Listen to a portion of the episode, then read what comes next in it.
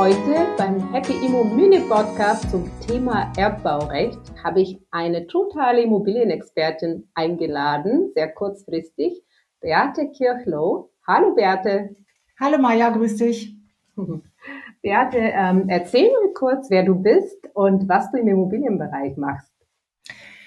Ich bin Finanzchefin in einem äh, großen Fondshaus in Deutschland und ähm, komme ursprünglich von der Bankenseite.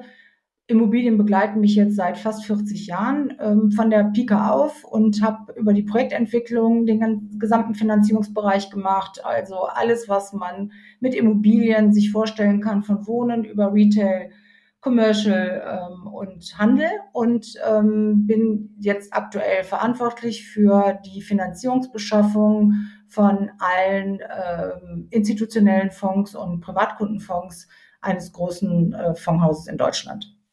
Wow, dann hast du ja richtig viel Ahnung von Immobilien. Und ich hatte dir ja erzählt, dass wir in unserem Circle immer mehr Fragen zu dem Thema Erbbaurecht bekommen.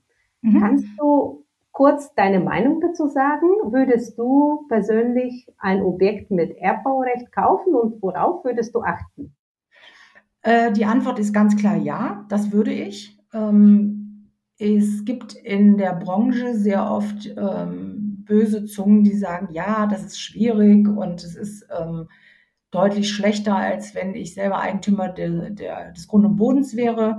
Ähm, ich kann mich dem nur bedingt anschließen. Ja, es ist etwas anders, aber wenn man auf bestimmte Themen achtet, dann kann das durchaus ein äh, sehr interessantes und lukratives Investment sein. Worauf würde ich achten?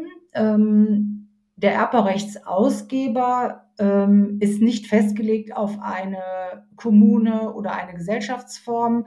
Das kann sozusagen jeder machen. Und da würde ich schon mal zuallererst das Augenmerk drauf werfen, wie hoch ist die Wahrscheinlichkeit, also wie hoch schätze ich das dann ein, ähm, ob dieser Erbrechtsausgeber irgendwann mal Interesse hätte, entweder Geld zu vermehren oder selber auch diese Immobilie wieder zurückzubekommen. Denn bei dem Erbrecht ist es ja so, dass man nur das Erbrecht auf eine bestimmte Zeit zur Verfügung gestellt bekommt und ähm, die Frage ist halt, was passiert danach? Also wie hoch ist die Wahrscheinlichkeit, dass nach Zeitablauf derjenige kommt und sagt, juhu, Gott sei Dank äh, ist abgelaufen, ich kann das jetzt zu einem vorher festgelegten, aber in der Regel doch sehr günstigen Kurs äh, zurücknehmen. Da würde ich darauf achten. Ähm, der zweite Punkt wäre, ich würde mir die Laufzeit sehr genau anschauen. In der Regel, wenn die Erbbaurechte neu geschaffen werden, laufen sie 99 Jahre. Ähm, wenn die Immobilien schon ein paar Jahre auf dem Buckel haben und dann verkauft werden, ähm, wo auch diese Fragen dann aufkommen, soll ich ein Erbberecht kaufen, ja oder nein, dann ähm, sollte man darauf achten, dass die Laufzeit noch sehr, sehr lange ist. Also ich sage mal am allerbesten zwischen 50 und 70 Jahren. Drunter würde ich persönlich das nicht kaufen. Das hängt mit der Finanzierungsfähigkeit zusammen. Das hängt damit zusammen, wenn ich selber die Immobilie nochmal veräußern möchte, dass derjenige, der sie erwirbt, ja auch Interesse hat, dass nicht direkt äh, ein paar Jahre später der Erbrechtsausgeber kommt und die zurückhaben möchte. Da würde ich darauf achten. Und ich würde insbesondere darauf achten, in dem Erbberichtsvertrag auf zwei Dinge. Das erste ist äh, den Erbbauzins und die damit auch einhergehenden Erbbauzinserhöhungsmöglichkeiten. Das ist oft, dass die an, an Index gerichtet sind oder an sonstige, ähm, ich sag mal, statistische Werte.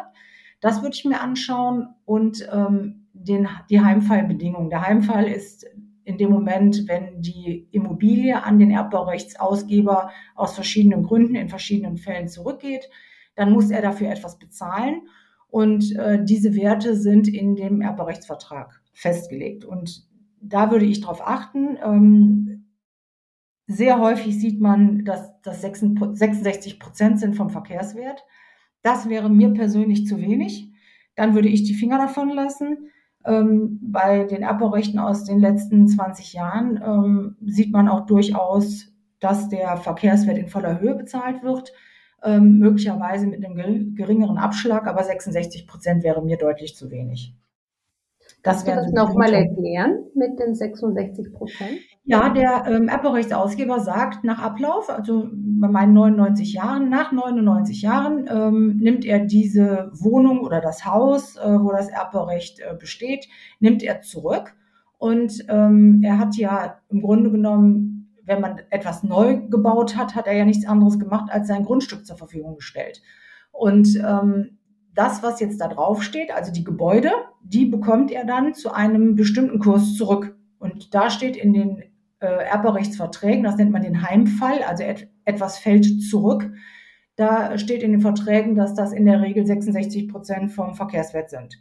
Also ich habe ähm, 100.000 Euro investiert und dann bekomme ich 66.000 Euro zu dem Zeitpunkt dann zurück. Ah ja, verstehe. Und äh, wann werden die Zinsen gewöhnlich erhöht? Kann denn eigentlich ein Erbbaurecht ähm, äh, Eigentümer ähm, kann er oder sie dann äh, die, den Erbbauzins erhöhen, äh, wenn eine Immobilie verkauft wird? Ähm, ja, grundsätzlich kann er das, denn ähm, die Zustimmung des Erbrechtsausgebers bei einem Verkauf äh, ist immer notwendig. Also ich habe bislang in meinen ganzen Jahren nie einen Vertrag gesehen, wo das nicht drin stand. Und insofern ähm, überlegt er sich, unter welchen Bedingungen er diesem Verkauf zustimmt. Beispiel, ich verkaufe dir meine, äh, mein Haus und dann das Erbbaurecht und dann sagst du, ja, alles klar, ich kaufe das, dann müssen wir diesen Kaufvertrag zu dem Erbbaurechtsausgeber hingeben und sagen, bitteschön, äh, die Maya möchte das Haus kaufen, bist du damit einverstanden? Äh, es gibt keine Regel, dass er diese Zustimmung nicht äh, verweigern darf. Also er kann jederzeit sagen, ja, finde ich in Ordnung, aber. Und das hat man in den letzten Jahren sehr häufig gesehen, insbesondere bei den ähm, Erbbaurechten, die die Kirchen begeben haben, dass die gesagt haben, unsere Erbbauzinsen sind schon so, so lange nicht angefasst worden, trotz äh, der Indexklauseln, dass die jetzt hingehen und sagen, das reicht uns nicht. Und wenn die Maya das haben will, dann möchte ich gerne mit der Maya nochmal den Erbbauzins verhandeln. Ah ja, verstehe. Und gibt es Vorteile, so ein Objekt mit Erbauzins zu kaufen? Ähm, wenn ich mich auf die Seite mal stelle von den äh, Projektentwicklern und von den Bauträgern, äh, würde ich ganz klar sagen, ja. Ähm, die Menschen, die halt Immobilien produzieren, müssen ähm, die Grundstücke ja nicht kaufen. Da ist irgendjemand, der hat das Grundstück, der möchte das gerne behalten und sagt, ich stelle dir mein Grundstück zur Verfügung, dafür bekomme ich halt diesen Zins. Das ist für die Branche der Projektentwickler und der Bauträger sehr angenehm, weil sie dann darauf im Grunde genommen ihre Immobilien, ihre Bautätigkeit ähm, ja, tätigen können.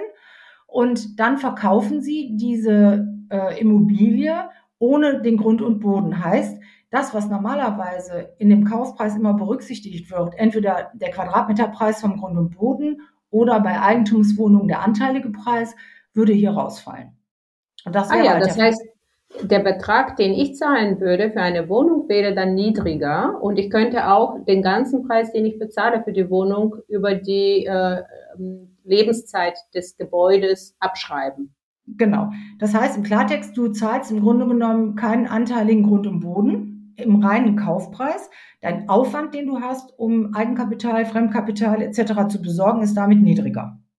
Aha, und die Zinsen kann ich natürlich auch steuerlich abzugsfähig machen, ne? Die äh, das, das weiß ich nicht ganz genau, aber wenn du die Wohnung vermietest, ist ja erstmal ein Aufwand. Ich weiß nur nicht, wie Abbauzinsen steuerlich gehandelt werden. Da kenne ich mich nicht aus, das weiß ich nicht. Ah ja, gut. Und ähm, äh, du kennst dich auch super gut aus in dem Bereich Finanzierung, weil du früher genau solche Sachen geprüft hast ähm, auf der Bankenseite. Wie ist es jetzt bei der Finanzierung von solchen Objekten? Die Banken sagen, weil der Erbbaurechtsausgeber immer ein Mitspracherecht hat, ähm, gerade wie beschrieben in dem Fall des Verkaufes oder wenn du deine Immobilie verändern möchtest, ähm, dann musst du ihn fragen. Ähm, da geht es nicht um Renovierung innerhalb der Räume, aber sobald du irgendetwas an dem Baukörper verändern möchtest oder was Gestalterisches machen möchtest, musst du ihn fragen. Da sagen die Banken, das ist unbequem. Und deswegen setzen sie in den Verkehrswerten bei solchen Objekten gerne mal einen pauschalen Abzug an. Den kann man nicht grundsätzlich äh, beziffern, weil es immer sehr auf Art und Umfang, Lage und so weiter ankommt. Aber auf der Käuferseite der Immobilien hört man, dass die per se schon mal zwischen 10 und 15 Prozent von dem Verkehrswert abziehen im Vergleich zu einem Realrechtsgrundstück, was ich erwerbe. Ah, erhöhen die auch die Zinsen gewöhnlich bei solchen? Äh, nein, nein. also das, äh, das habe ich nicht erlebt und das habe ich auch noch nicht gehört, weil das Risiko, ähm, bei, gehen wir mal auf eine Wohnung oder ein Wohnhaus, ähm, das hat sich ja nicht verändert. Die Steine sind die gleichen, die Bauqualität ist die gleiche. Ähm, das habe ich nicht gehört. In dem Verkehrswert insgesamt ja, aber bei den Zinsen habe ich es nicht, noch nicht erlebt. Ah, super. Ja, lieben, lieben Dank für diese tollen Infos. Danke, dass du mit deinem Wissen unsere Zuhörerinnen empowerst. Und ich freue mich auf das nächste Treffen mit dir. Dankeschön, Maja. Das freu, da freue ich mich auch sehr drauf und danke für das Interesse. Ja, ciao, ciao. Tschüss.